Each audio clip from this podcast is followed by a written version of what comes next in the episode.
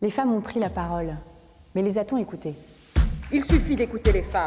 Écoutez, Écoutez, écoutez-nous bien. N'oubliez jamais qu'il suffira d'une crise politique, économique ou religieuse pour que les droits des femmes soient remis en question. Ces droits ne sont jamais acquis, vous devez rester vigilante votre vie durant. Écoutez bien ces mots de Simone de Beauvoir. Nous les avons entendus résonner à plusieurs reprises ces derniers mois. Pour rappel, le droit à l'IVG est garanti en France par la loi du 17 janvier 1975, aussi appelée la loi Veil. Comme d'autres textes législatifs, il peut être remis en cause. 48 ans après la loi Veil, nous avons vécu un moment unique le 24 novembre dernier. 337 députés ont voté pour sacraliser le droit à l'avortement et le graver dans la Constitution. L'objectif Se prémunir d'une régression pour les femmes. Mais quelle sera la suite de la bataille? Pourquoi l'inscription de l'IVG dans la Constitution serait un pas fondamental? Nous allons tâcher d'y répondre avec nos invités du jour, mais avant tout, je me présente. Je m'appelle Camille Dahan. Je suis ravie de vous accueillir dans Écoutez-nous bien, le podcast de la Fondation des femmes, réalisé et monté par le brillant Alexis Haddad de la maison de podcasters Shenecast. C'est parti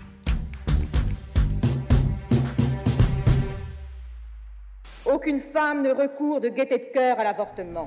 Dans la société actuelle, l'avortement clandestin, c'est c'est quand même une, une faute. Ça deviendra peut-être plus une faute, je l'espère, et je, je milite en ce sens. Nous nous battons pour que les femmes soient libres de choisir leur maternité. Ça, c'est fondamental. Aux États-Unis, la décision de la Cour suprême annoncée le matin même a créé une onde de choc. Pour nous éclairer sur le sujet, Stéphanie Hennet de Vaucher, bonjour. Bonjour. Vous êtes professeure de droit public à l'Université de Nanterre. Vous êtes aussi directrice du Centre de recherche et d'études sur les droits fondamentaux. Vous avez publié une défense argumentée de la constitutionnalisation du droit à l'avortement. Euh, c'est Wassila Messaoudi tout à l'heure, notre chroniqueuse justice qui prendra le micro pour vous interroger. Sarah Durocher, bonjour. Bonjour. Vous êtes présidente nationale du planning familial. Vous êtes aussi membre du HCE, le Haut Conseil à l'égalité entre les femmes et les hommes.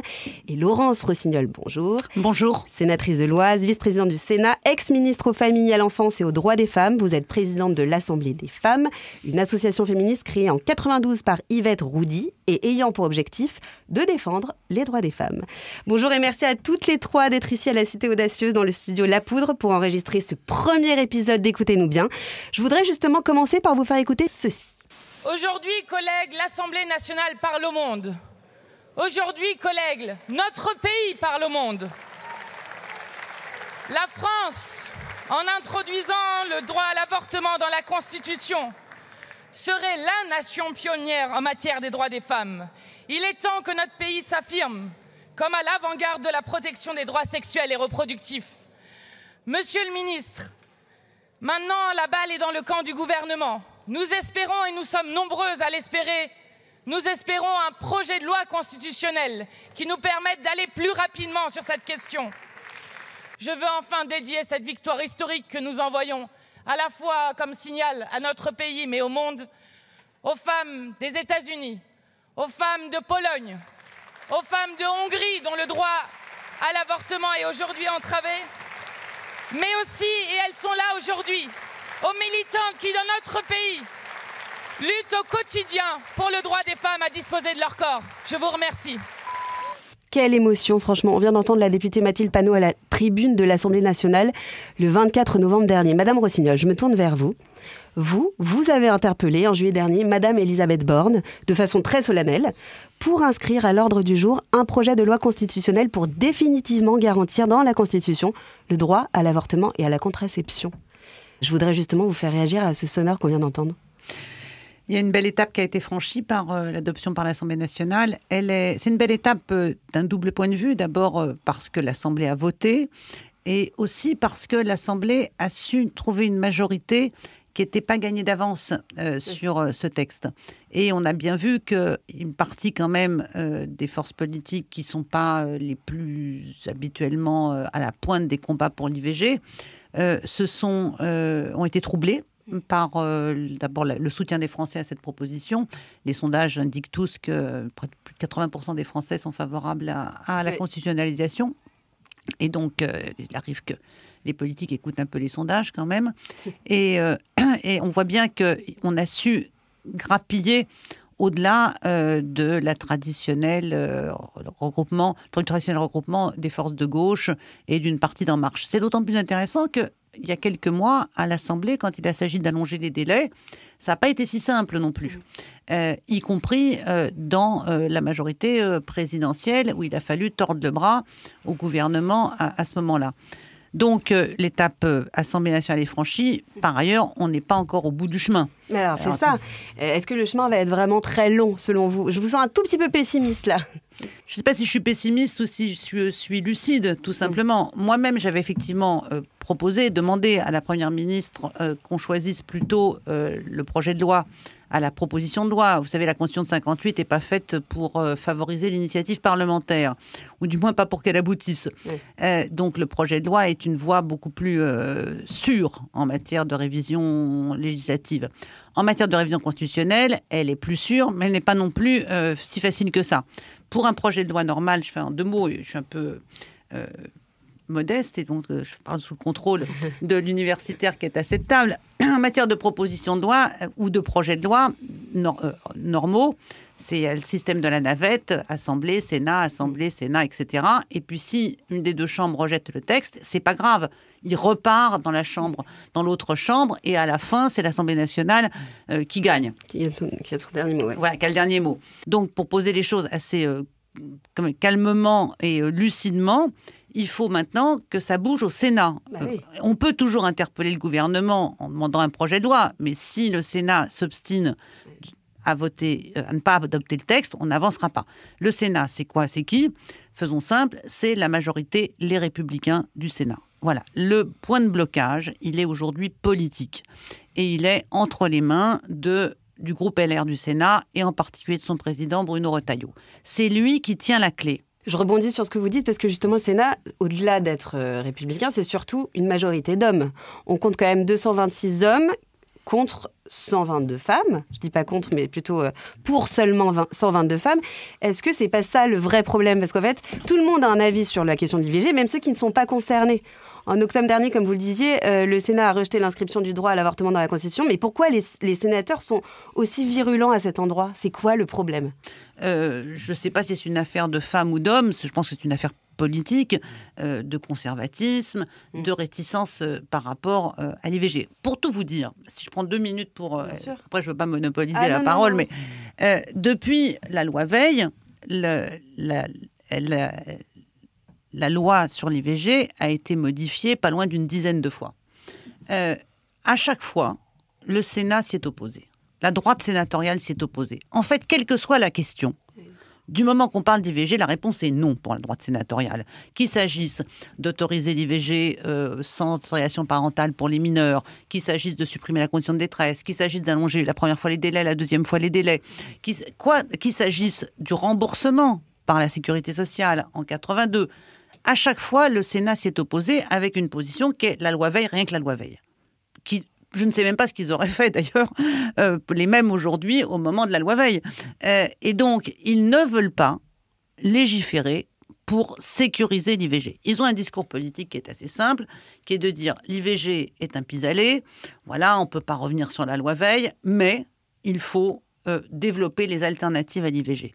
Quand on parle IVG, ils répondent information, contraception, euh, communication, euh, comme si euh, l'IVG n'était que le recours de, de mineurs mal informés sur la contraception. Mais là, je pas. Tout à l'heure, déjà, je viens déjà d'empiéter sur le terrain de Stéphanie. Je vais pas en plus empiéter sur celui de la présidente du planning qui va expliquer tout ça. Donc, on est dans une situation bloquée. Et donc, c'est à qui il faut s'adresser aujourd'hui? À Bruno Retailleau. Il n'est pas obligé de faire de son groupe politique le dernier rempart euh, contre l'évolution de notre société et contre la, la, la sécurisation du droit à l'IVG.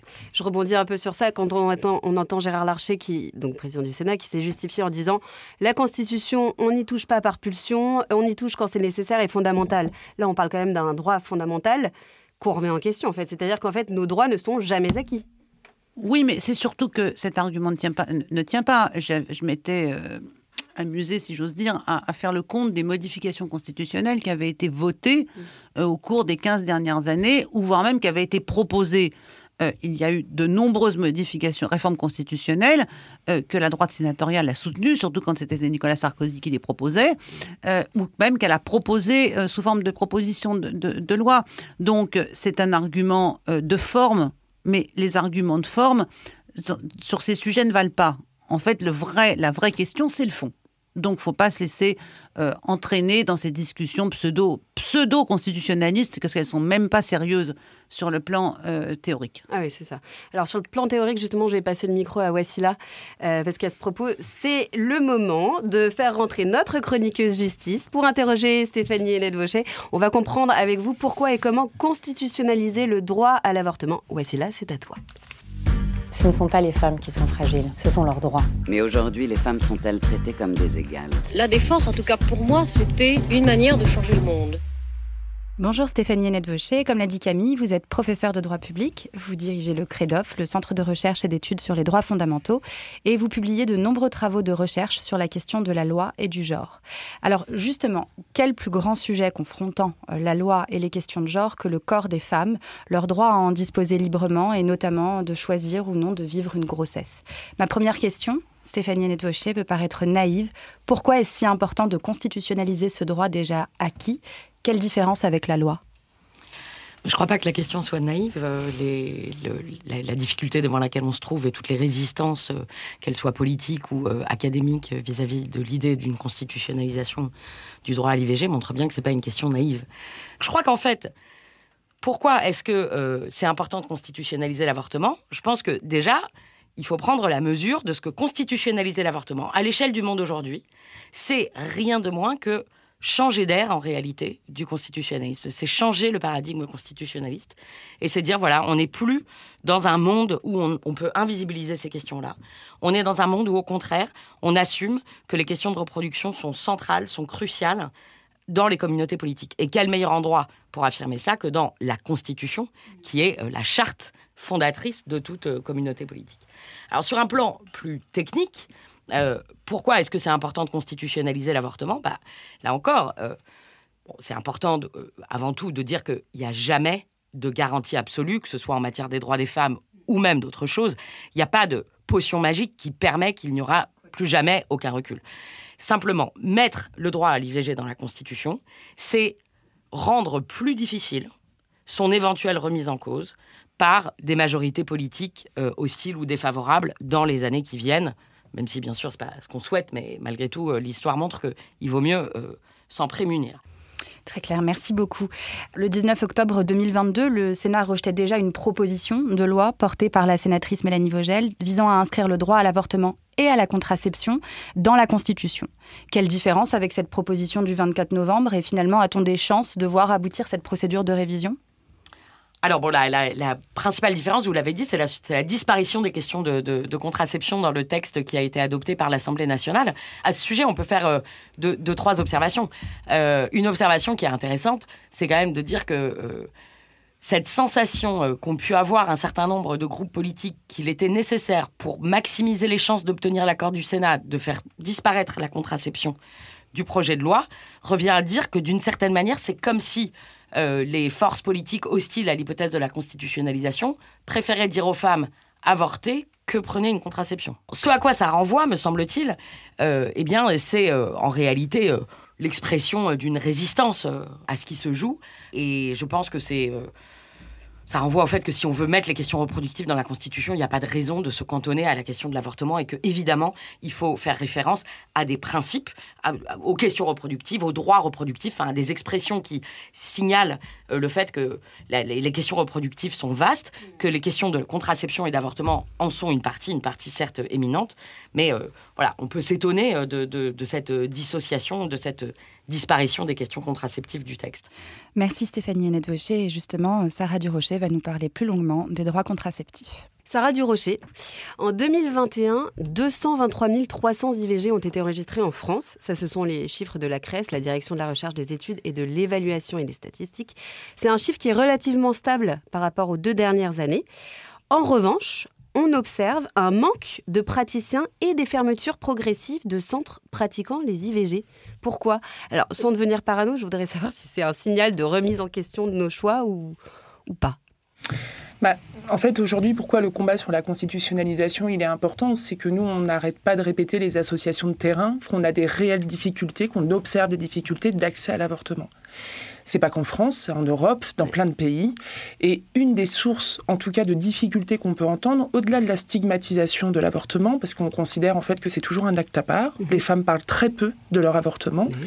ont peur du jugement, et c'est vraiment considéré comme un acte à part. Et en termes d'offres de soins, en effet, on manque de médecins pour faire des avortements. On a des fermetures de, nombre d'établissements, mais ça c'est lié à des politiques de santé, puisque en fait l'avortement ça ne rapporte pas d'argent.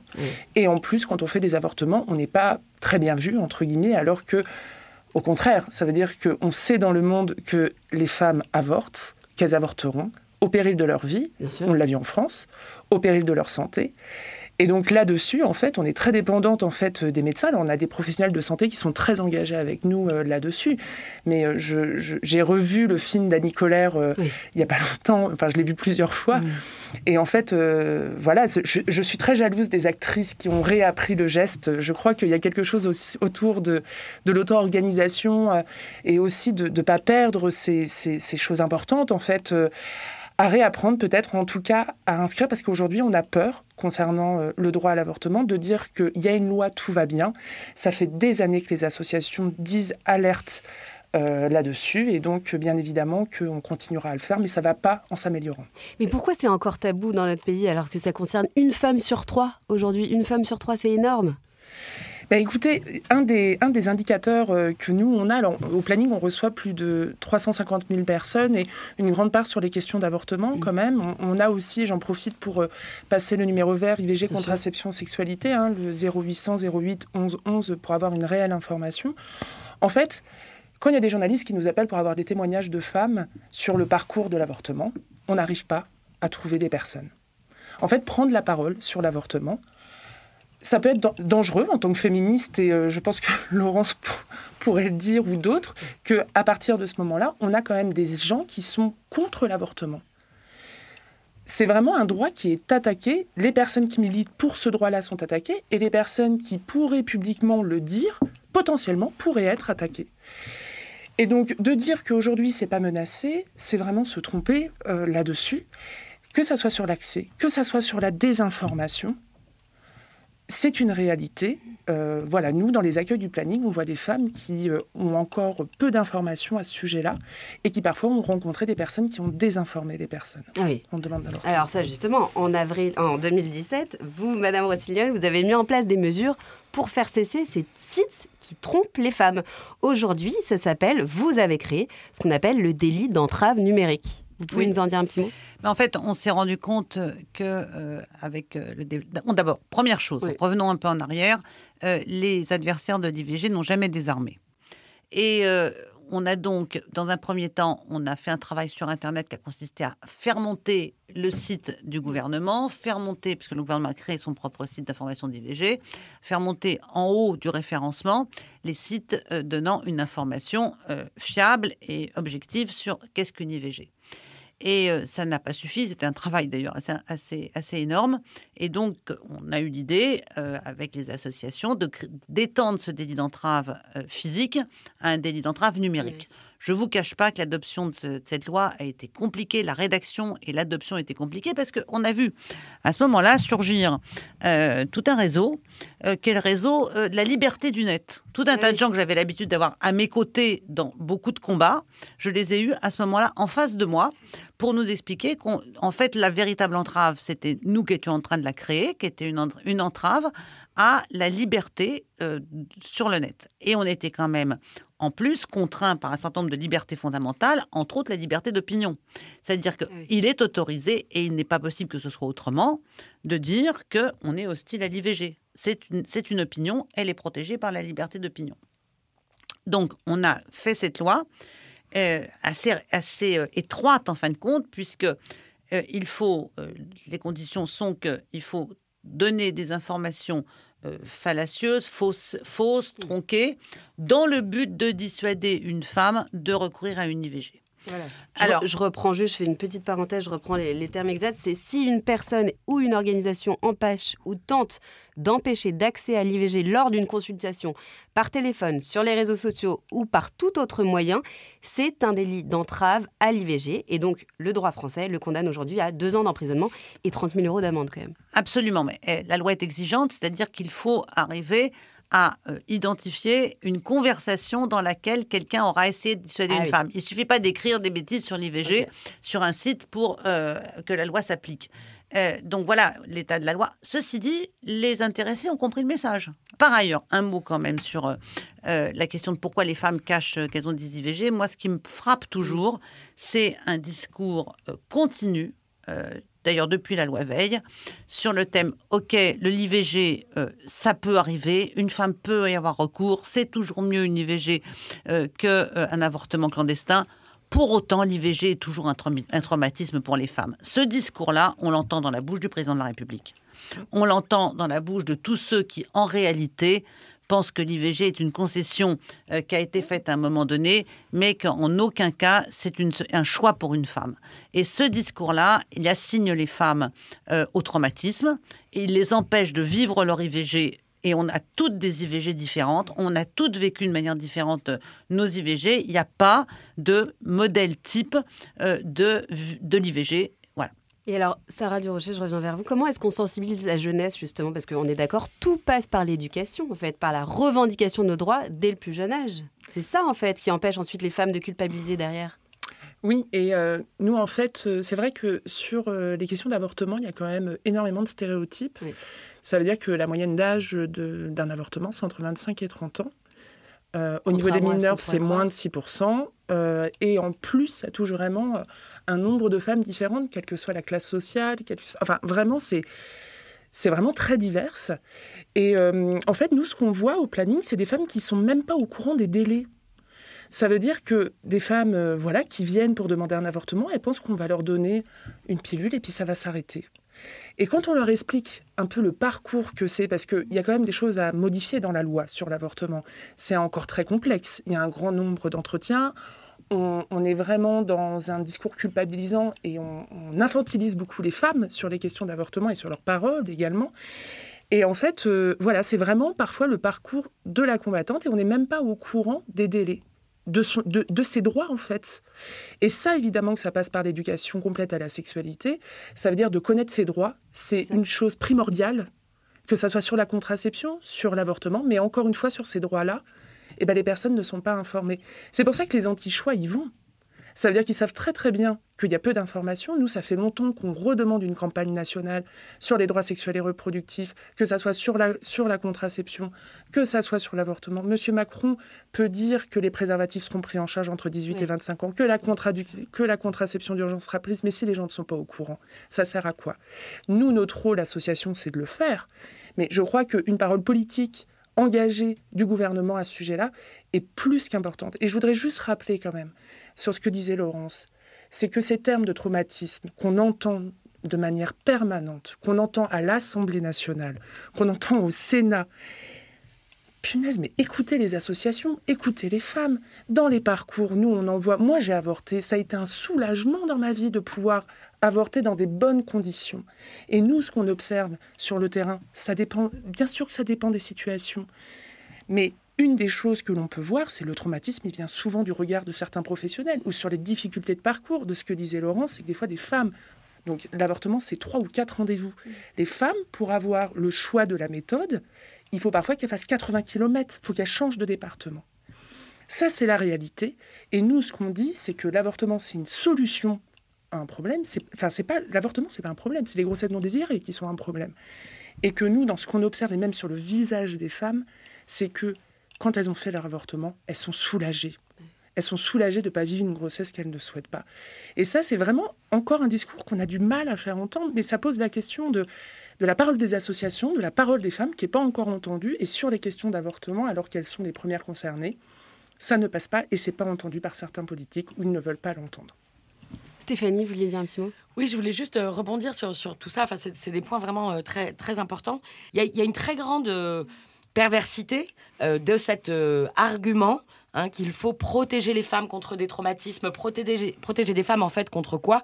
Contre des décisions qu'elles prennent elles-mêmes, parce que fondamentalement, ce qui pose problème ici, ce qui grippe, c'est le droit des femmes à disposer de leur corps. Et juste si je pouvais rajouter quelque chose, on a eu des victoires quand même en Argentine, par exemple, où un des slogans, c'était la contraception, l'avortement et l'éducation. On voit bien que quand même, c'est des choses qui sont plus qu'importantes. Juste pour revenir sur ta question d'avant, en France, on a la chance d'avoir une loi à ce sujet-là de 2001, donc il y a plus de 20 ans, qui dit qu'il faut trois séances d'éducation par an, du CP jusqu'à la terminale. Un rapport est sorti il n'y a pas longtemps qui dit que moins de 15% des jeunes ont eu de l'éducation à la sexualité. Donc euh, je crois qu'il y a vraiment, euh, il y a vraiment euh, une alerte à avoir là-dessus, parce qu'en en fait, le fait que la loi ne soit pas respectée, bien sûr que ça fragilise l'ensemble des droits sexuels et reproductifs, et ça n'aide pas sur les questions de violence, de consentement, et aussi sur les questions de stéréotypes de genre. Aujourd'hui, il y a des leviers qui sont dans la loi, parce qu'il y a eu des législateurs qui ont fait le boulot, mais poussés aussi par des associations, parce que toutes les luttes, elles sont aussi avec... Euh, elles sont dites dans la rue, elles sont poussées par les associations, et c'est un travail entre parlementaires, politiques et associations. Mais voilà, à chaque fois, c'est quand même. Euh, enfin, il faut se mettre en colère quand même pour avoir ces droits-là et pour les réclamer. Et même quand ils sont inscrits dans la loi, il faut continuer pour que ça soit euh, réel. Et en ce qui concerne le planning familial, vous, ça fait 30 ans, non Que vous vous battez euh, pour que oh. la l'IVG soit inscrite dans la Constitution comme un droit fondamental? J'étais pas née. parce que... non, non, non, mais, mais oui, c'est une revendication et j'en profite pour dire que le planning n'est pas tout seul là-dessus. Il y a le collectif Avortement Europe, Les Femmes Décident, qui représente un grand nombre d'associations qui organisent euh, tous les ans le, 28 septembre.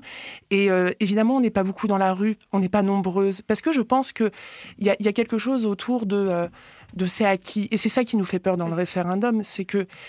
Enfin, faut pas oublier quand même que les anti-choix, ils ont eu des victoires là dernièrement.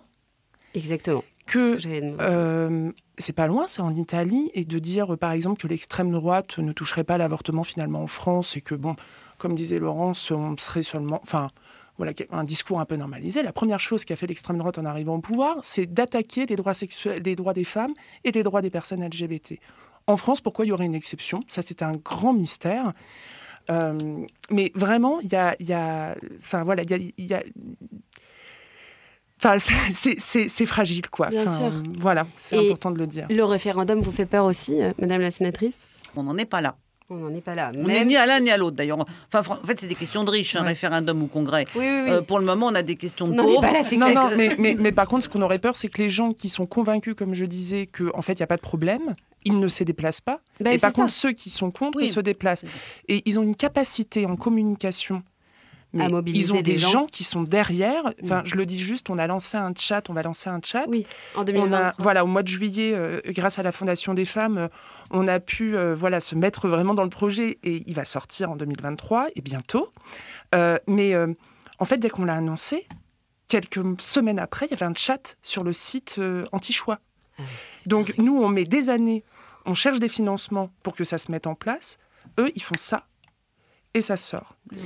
Ils ont de l'argent. Et ça, c'est quand même euh, un élément qui est plus qu'important. Ça veut dire que toute la communication qu'il va y avoir.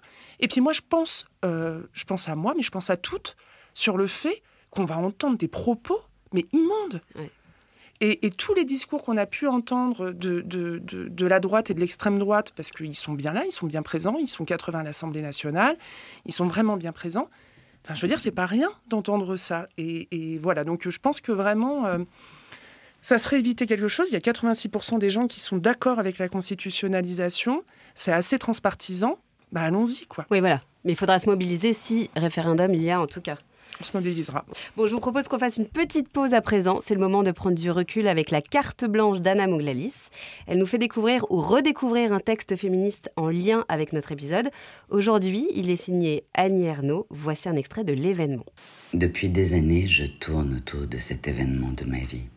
Lire dans un roman le récit d'un avortement me plonge dans un saisissement sans image ni pensée, comme si les mots se changeaient instantanément en sensations violentes.